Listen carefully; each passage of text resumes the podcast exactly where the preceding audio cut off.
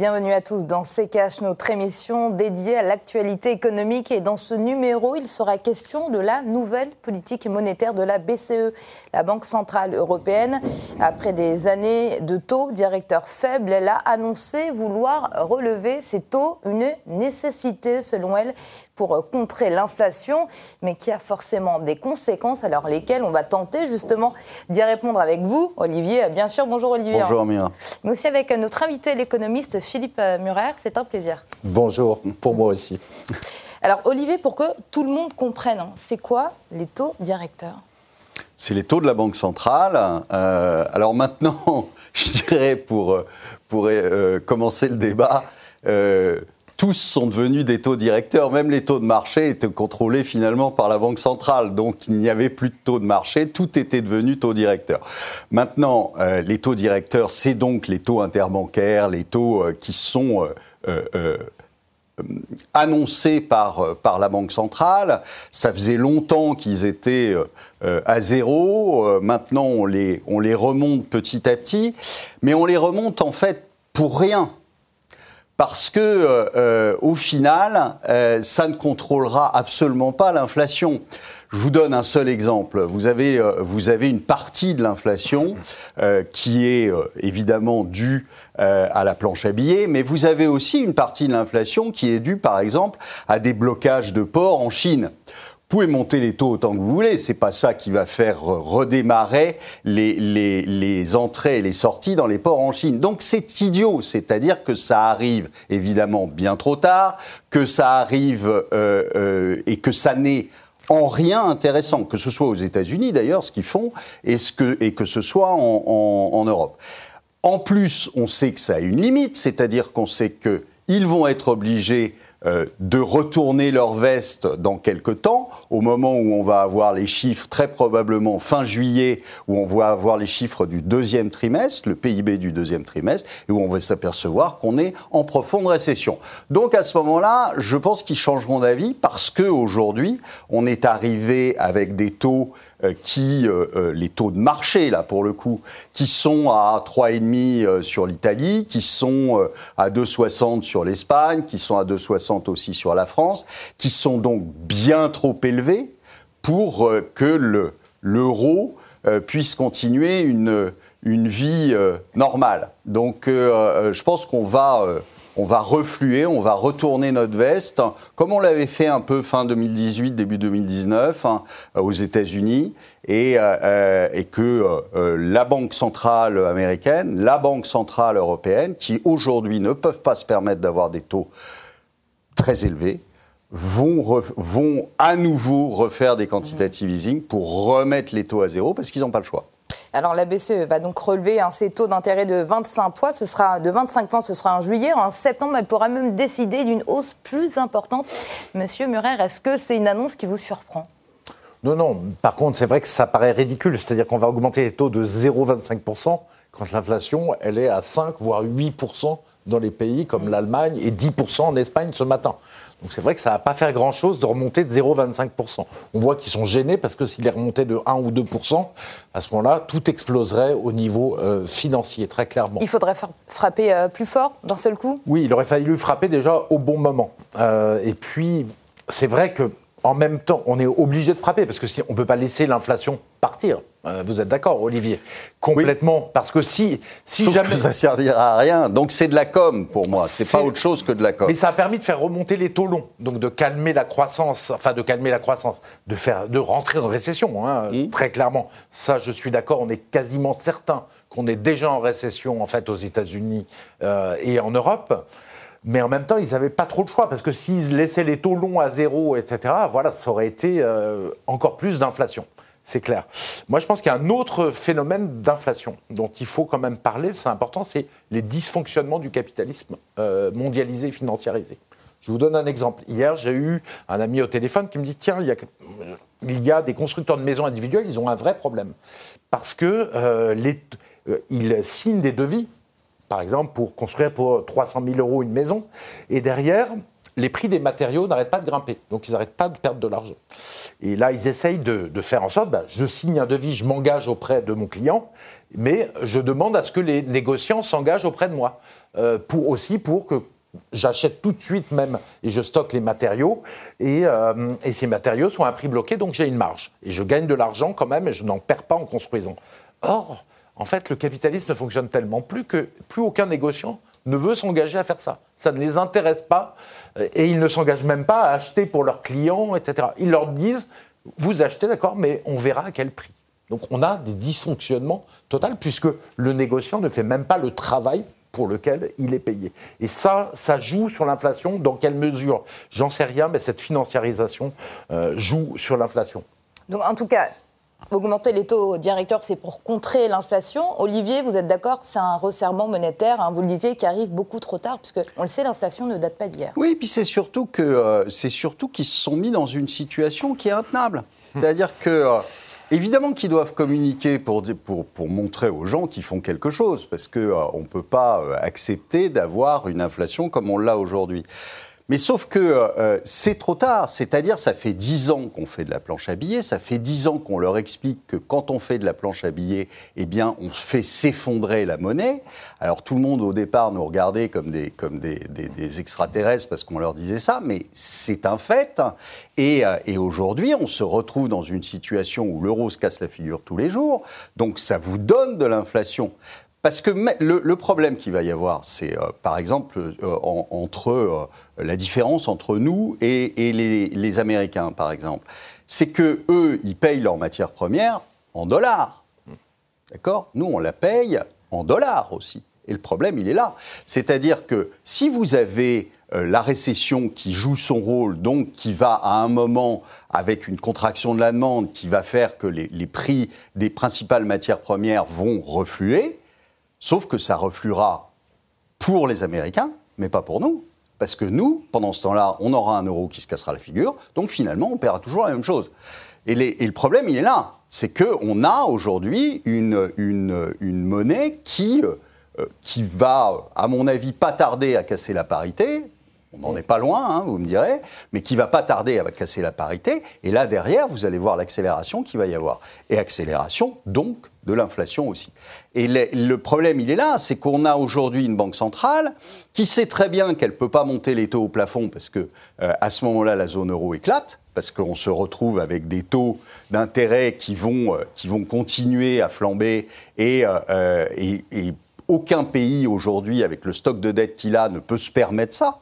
Donc, et puis, d'un autre côté, si elle sait très bien que si elle recommence ses quantitative easing, si elle recommence à faire tourner la planche à billets, elle fait s'écrouler encore plus l'euro et donc on aura encore plus d'inflation. Donc elle a les fesses entre deux chaises. Ça fait longtemps que Madame Lagarde a les fesses entre deux chaises et que aujourd'hui elle ne sait plus quoi mmh. faire. Et on l'a vu euh, dans une dans un autre pays euh, très bien, c'est le Japon, où euh, on s'est retrouvé avec une monnaie qui se, qui se, se dépréciait euh, de façon importante et où on a un président de banque centrale qui nous dit je ne sais plus quoi faire. Bon, là, je ne suis pas tout à fait d'accord avec, euh, avec vous, Olivier. Au Japon, en fait, c'est vrai que les taux sont à zéro. Mais il faut savoir que les Japonais ont quelque chose à gérer de très compliqué c'est une démographie qui est négative. Oui, mais nous aussi. Oui, enfin, nous pas encore, parce qu'avec l'immigration. Bah, L'Allemagne, ça s'est effondré, l'Espagne, ça s'est effondré, l'Italie, ça s'est effondré. Nous, on est en train de s'effondrer. On est loin des 2,10 dont on parle. Et, ça, je suis d'accord. Mais en tout cas, eux, ils l'expérimentent. Nous, avec les taux d'immigration qu'on a, ça ne s'effondre pas encore la population. Hmm. Donc euh, ça continue à monter un peu, même en Allemagne ça tient, alors que normalement ça devrait baisser s'il n'y avait pas des flux d'immigration. Mais par exemple, ils perdent 300 000 personnes par an. Mais ils perdent encore plus 500 000 personnes en âge de travailler par an, ce qui veut dire presque 1% de la population qui travaille. Donc c'est extrêmement compliqué de croître dans ces conditions-là. Et d'ailleurs, vous avez raison, Olivier, c'est ce que va vivre l'Europe, et je ne suis pas sûr qu'elle soit capable de le faire, parce qu'il faut beaucoup d'intelligence pour croître, quand euh, naturellement ça décroît à cause de la baisse de la population. Donc c'est vrai que eux ont été les premiers en fait à faire ce voilà, à émettre de la monnaie tout azimut pour avoir des taux d'intérêt très très bas, pour que l'État emprunte et que mhm. l'État euh, ensuite se substitue à la croissance naturelle. Voilà, phase de la croissance euh, quand il n'y a plus de croissance naturelle, très clairement.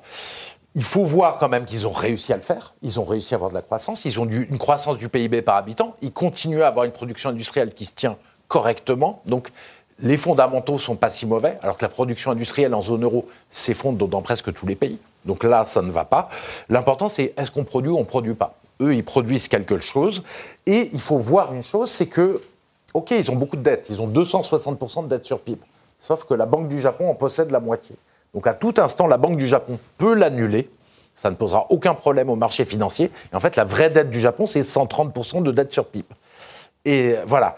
Donc l'Europe a plus de problèmes parce qu'elle a plein de pays différents, avec des intérêts différents, euh, avec des taux d'intérêt qui sont en train de devenir très différents. Euh, L'Italie est en récession depuis 2007, il faut, personne ne le sait, mais de 2007 à 2019 avant le Covid, le PIB italien baisse de 2% sur la période. Et ça continue à baisser depuis. Donc il y a des intérêts très difficiles à concilier que la BCE ne pourra difficilement concilier et donc dans une impasse totale. Et c'est pour ça qu'elle a attendu autant de temps pour euh, remonter ses taux directeurs Parce qu'on se rappelle, il y a quelques mois, euh, quand la Fed le faisait, Christine Lagarde, elle disait non, non, je campe sur une position, je n'augmenterai pas les taux directeurs. Pourquoi elle le fait maintenant? Parce qu'elle a peur de faire exploser l'Italie, l'Espagne, le Portugal et, et, la France potentiellement. Euh, mais, et donc elle a attendu. Ceci dit, j'ai un bémol. Je ne sais pas ce que vous en pensez, Olivier en fait, les taux d'intérêt réels restent négatifs. Donc, par exemple, l'Italie emprunte à 3,5%, ça paraît énorme. Mhm. Ça va casser le marché immobilier en partie italien, le marché des actions, etc. Mais pour la dette, ça va faire baisser la dette sur le PIB de l'Italie. Contrairement à ce que disent beaucoup d'économistes. En tout cas à court terme. Pourquoi? Parce que, comme on a 8% d'inflation, eh bien, le, ratio le PIB va augmenter de 8%, même s'il y a zéro croissance, ce qui va faire baisser le ratio dette sur PIB. Donc, ça va être rogné par l'inflation, euh, la dette en partie. Donc, voilà ce que. Je ne sais pas ce que vous en pensez. Donc, euh, euh, moi, je pense que depuis le début, c'est quand même l'objectif des gouvernements qui sont tous dans l'impasse, qui savent tous qu'ils ont une dette qui est irremboursable, irremboursable par la croissance, puisqu'il n'y a plus de croissance. Donc, et que finalement, euh, quand vous avez euh, un mur de dette comme ça, vous avez le choix entre deux choses. Soit euh, vous faites défaut. Ce qui n'est jamais très bien vu, soit vous la laissez, vous l'annulez par l'inflation. Donc vous, vous, êtes obligé de laisser l'inflation se faire. Et je pense que au final, c'est ça qu'ils sont en train de, de, jouer. Et c'est pour ça que je pense qu'on va avoir un, un revirement spectaculaire de, de, veste, un retour de veste euh, à la rentrée, parce que justement, euh, ils ne peuvent pas monter les taux, parce que là, on se retrouve dans un, dans un, corner. Parce que ce qu'il faut, ce qu'il faut bien voir, c'est que là, on parle des taux directeurs. Mais ce n'est pas les taux directeurs pour les ménages, par exemple. Les ménages américains qui, aujourd'hui, utilisent 10 cartes de crédit pour faire des découvertes et pour pouvoir maintenir leur niveau de vie, les 10 cartes de crédit, croyez-moi, les découverts, ils ne sont pas à 1%, à 2% ou à 3%, ils sont à 15%. D'accord? C'est pas la même chose. Donc là, vous ne pouvez pas continuer comme ça, parce que si, si vous vous retrouvez à 20% de, de, taux euh, sur les découvertes bancaires, ils vont être mal, les Américains, oui, parce que leurs revenus, ils n'augmentent pas pendant ce temps-là. Oui, parce que si les euh, taux de la Banque centrale euh, augmentent, ceux des banques commerciales également, ça va un petit peu refroidir les consommateurs. Alors ce qui est très étonnant, c'est que les taux sur l'immobilier en France sont à 1,5% à 20 ans par les banques, mm. alors même que l'État emprunte à 2,2%. Donc là, les, banques faussent elles-mêmes le marché de l'immobilier. Mm. Parce que si les taux d'intérêt étaient à leur niveau normal, avec une prime de risque, c'est-à-dire presque 3% pour l'immobilier, l'immobilier parisien, il n'y a plus à 15 000 euros le mètre carré. Hein. Il baisse au moins de 20%, voire 25%. Voilà. Donc euh, les banques, effectivement, doivent euh, monter les taux. Et tout le problème, c'est qu'ils ne peuvent pas, parce que le modèle de croissance aux États-Unis et en Europe, c'était de faire monter, les paradis artificiels des actifs financiers, immobiliers, marché financier, euh, marché financier, pour créer des fausses richesses, des fausses croissances, alors qu'on n'a plus de production. Tout le jeu, il est là. Et ils ne peuvent pas casser ça, mais en même temps, ils ne peuvent pas le sauver non plus. Donc on est dans une période d'entre-deux. Donc ils augmentent les taux directeurs. On parlait des particuliers, ça va les refroidir, mais ça va refroidir également les investisseurs, non? Alors les investisseurs, vous savez, ils sont refroidis depuis longtemps. Le, il y a quelque chose que euh, euh, les économistes n'ont euh, jamais compris, c'est que ceux, qui n'ont jamais entrepris, les, économistes purement universitaires, c'est que on n'investit pas parce que les taux sont bas. On investit quand on a un marché. D'accord? On investit parce que on va sortir un nouveau produit, parce que on a des clients. Sinon, vous investissez pas. Vous pouvez me dire, moi, je suis entrepreneur, j'ai une société. Vous pouvez me dire, les taux sont à zéro, Olivier, il faut que tu empruntes. Mais je vais vous dire, non, j'emprunte pas si j'ai pas besoin. D'accord? Donc, euh, euh, déjà, ça, sur l'investisseur, euh, ça n'a pas d'effet. Et il serait intéressant, justement, qu'on ait des taux qui soient des vrais taux de marché, parce que, en plus, quand on a des taux à zéro, ça vous fait faire des bêtises.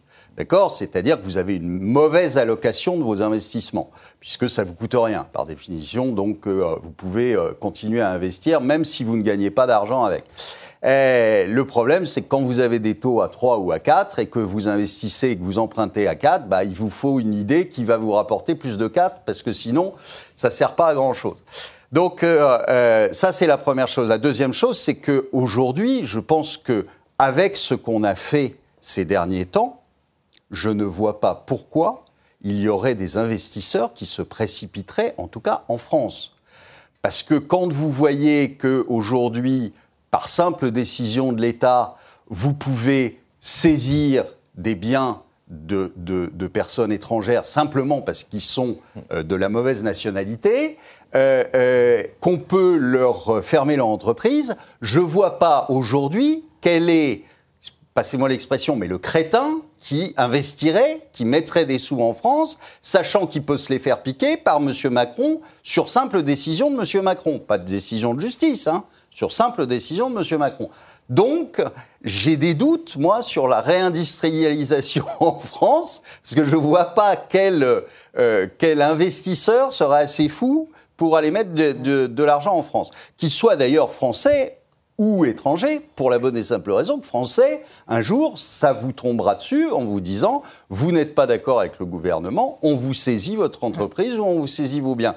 Donc à partir de ce moment-là, quand il n'y a plus de droit de propriété, c'est difficile d'aller investir. Alors la hausse des taux directeurs de la BCE, ça va forcément alourdir la dette publique. Hein, Monsieur Murer, est-ce qu'il y a des pays européens qui sont mieux armés que d'autres? Je ne suis pas tout à fait d'accord, parce que l'inflation fait baisser la dette publique, la hausse des taux d'intérêt l'a fait augmenter, mais moins vite pour le moment que l'inflation. On verra si l'équation change. Quoi. Mais effectivement, les pays euh, où c'est le plus dangereux, c'est la Grèce qui euh, a toujours euh, une dette sur PIB de 180% du, PIB, donc un niveau qui est intenable. L'Italie qui est, à mon avis, l'un des pays les plus faibles, hein. plus faible que l'Espagne qui s'est beaucoup mieux relevé depuis 2014. Alors d'ailleurs, il y a la BCE qui assure vouloir aplanir les fameux spreads, hein, les écarts de taux euh, entre euh, certains pays. Est-ce qu'elle le peut vraiment?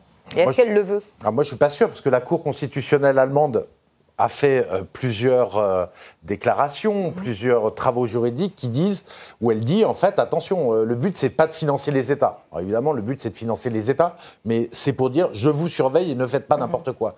Si jamais la BCE s'en venait à acheter de la dette de l'Italie de l'Espagne et pas de l'Allemagne, moi je pense que ça poserait problème. Enfin, je ne suis pas dans le secret des dieux, mais théoriquement, ça me semble très très compliqué au sein de la zone euro de le faire. Olivier, est-ce que la BCE euh, peut vraiment planir euh, les écarts de taux entre les pays bénéficiant de bonnes conditions d'emprunt Non, je suis d'accord avec Philippe, c'est-à-dire que euh, vous avez des règles. Alors maintenant, on s'est assis sur toutes les règles depuis un certain nombre d'années, donc pourquoi pas celle-là?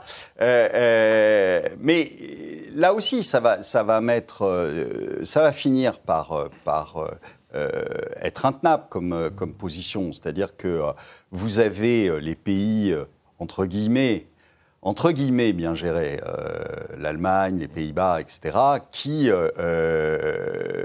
qui vont finir par, par coincer un peu, soit juridiquement avec la, la, la Cour allemande, soit euh, même sur le, sur le fond, c'est-à-dire que euh, depuis le début, ils ont, ils ont eux très peur de l'inflation, euh, c'est quelque chose qui les a marqués, la République de Weimar, ils n'ont pas du tout envie de replonger là-dedans. Donc euh, on va à un moment, euh, c'est soit, soit en fait les pays du Sud qui, euh, qui dégagent, soit c'est les pays du Nord qui, qui dégagent, mais il va y avoir un problème.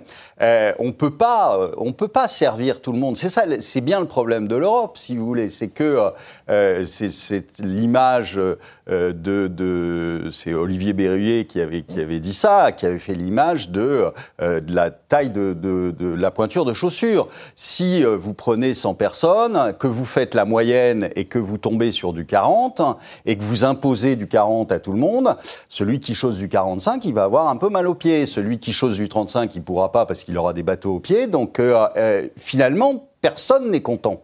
Sauf le gars qui chose exactement la moyenne. Le système entier de la BCE, de la Banque Centrale Européenne, qui ne fonctionne pas finalement. en tout cas, c'est ce qu'Olivier. C'est euh, exactement ce que dit Olivier. On ne peut pas avoir la même monnaie pour des pays qui ont des systèmes de croissance, qui ont des façons de fonctionner au niveau social qui sont euh, et économiques complètement euh, différentes. Ça, c'est absolument pas possible, effectivement. Et alors, en plus, on va avoir quand même, à un moment donné, un en fait, on a quand même un problème gravissime avec les sanctions anti-Russie qu'a pris euh, l'Union européenne, puisque l'Europe est maintenant la zone du monde qui paye l'énergie la plus chère. Le prix du gaz a fait x10. Euh, le gaz euh, en Europe est 4 à 5 fois plus cher qu'aux États-Unis. Donc on n'a plus aucune compétitivité pour l'industrie. On va avoir du mal à chauffer, bien sûr, parce que si les gens payaient le vrai prix et avaient vu que le gaz avait fait x10, je pense que les Français seraient plus inquiets. On les a pour le moment protégés.